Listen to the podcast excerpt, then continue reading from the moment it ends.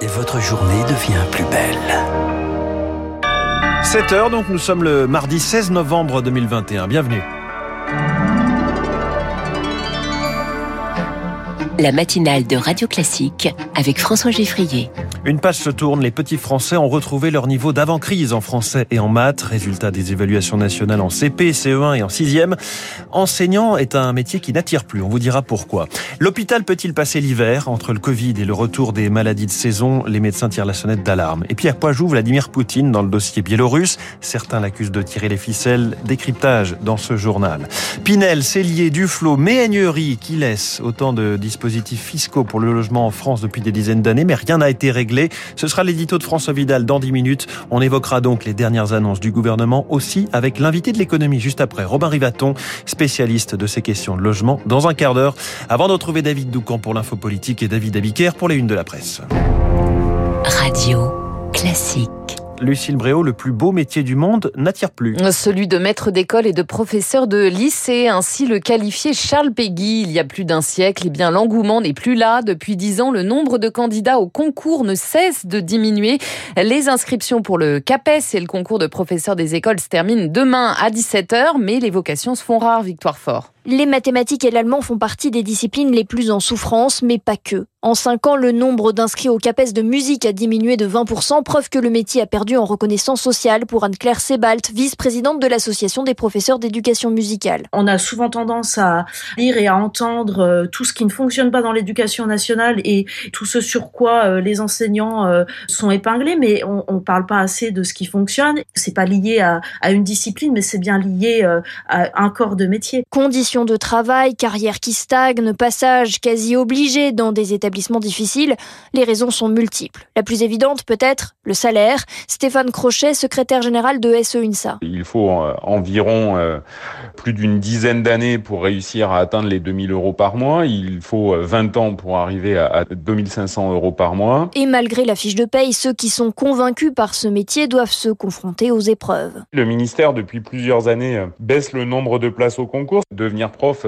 s'apparente un peu trop souvent à un bizutage. Le ministère, lui, veut porter son bilan et promouvoir la prime de 150 euros débloquée en janvier jugée insuffisante par les syndicats. Le ministère de l'Éducation qui dévoile ce matin les résultats des évaluations des CP, CE1 et 6e. Bonne nouvelle, l'effet négatif du confinement a été gommé. Les écoliers ont retrouvé leur niveau d'avant-crise en français, en mathématiques. En revanche, à peine plus d'un élève sur deux entre en 6e en sachant lire correctement.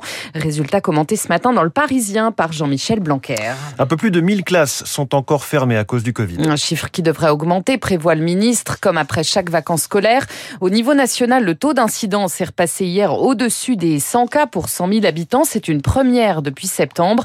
Avec l'hiver qui approche, les médecins commencent à s'inquiéter. Une nouvelle fois, il va falloir jongler à l'hôpital entre Covid et maladies de saison alors que la structure est déjà à bout, Rémi Pfister. Dans les hôpitaux parisiens, 30% des lits d'urgence neurovasculaires sont fermés, faute de personnel.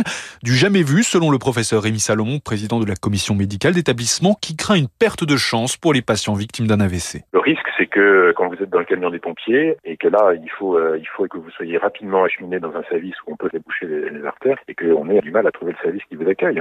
Si on perd euh, même une heure, c'est beaucoup. L'attente dans les services d'urgence générale peut durer jusqu'à 24 heures avant une prise en charge et difficile de se tourner vers la médecine de ville.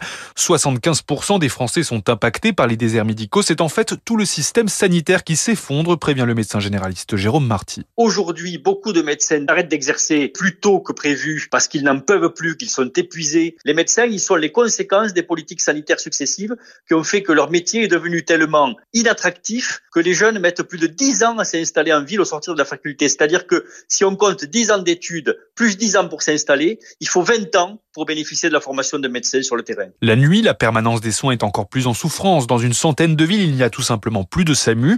Les médecins demandent une revalorisation massive des travailleurs de nuit qui n'est actuellement que de 1 euro par heure. Les précisions de Rémi Pfister. Une élection très politique à cinq mois de la présidentielle. La puissante association des maires de France choisit son nouveau président aujourd'hui et demain. Deux hommes en lice. Le maire Les Républicains de Cannes, David Disnard, et le maire UDI de Sceaux, Philippe Laurent. Il est 7h05. Elle a débuté hier la semaine européenne pour l'emploi des personnes handicapées. En France, le constat est frappant. Leur taux de chômage est deux fois plus élevé, 16% au niveau national. Cette 25e édition est dédiée aux jeunes. Pour améliorer leur insertion, les chantiers ne manquent pas, comme l'explique Sophie Cluzel, la secrétaire d'État en charge des personnes handicapées. Il faut jouer sur deux tableaux. De la part des employeurs, c'est justement leur simplifier la vie, hein, parce que parfois les dispositifs sont complexes. Et ils me disent souvent, on a des difficultés à trouver. Par exemple, le job coaching, l'emploi accompagné, oui, ça fonctionne extrêmement bien, parce que dans les six mois où la personne est accompagnée avec un job coach, elle est en emploi durable. Il faut travailler sur la mobilité, il faut travailler sur la formation. Nous avons un vrai sujet à porter les étudiants handicapés à pouvoir faire par exemple leur Erasmus, dire que nul n'est inemployable, vous avez toute votre place au milieu des autres. Il faut que les jeunes osent dire qu'ils sont en situation de handicap parce qu'on va prendre en compte vos besoins spécifiques. Ça sera du gagnant-gagnant pour tout le monde. Radio Classique, le journal Lucille Bréau. À l'étranger, un premier sommet virtuel cette nuit entre Joe Biden et Xi Jinping. Alors que les contentieux s'accumulent entre les deux pays, le président américain a souligné le besoin de garde-fous pour éviter un nouveau conflit.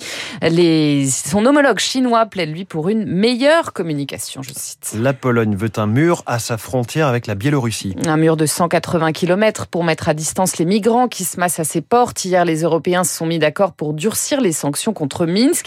Emmanuel Macron et Vladimir Poutine ont convenu au téléphone de la nécessité d'aboutir à une désescalade. Alors à quoi joue le président russe dans ce dossier?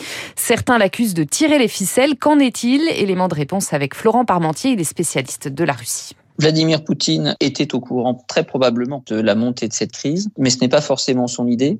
En tout cas, il va essayer de faire de cette crise une crise qui sera favorable dans le dénouement à ses intérêts. La position de la Russie consiste à dire vous ne pouvez pas régler des problèmes au sein du continent européen sans consulter la Russie, sans prendre en compte ses intérêts.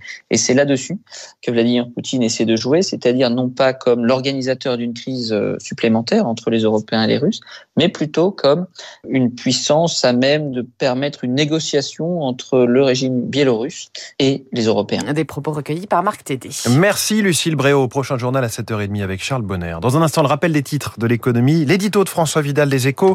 L'arme fiscale n'est pas l'arme fatale, en tout cas en matière d'immobilier ou de construction. Rappel salutaire. L'invité de l'économie et spécialiste de ces questions de logement, c'est Robin Rivaton. À suivre sur Radio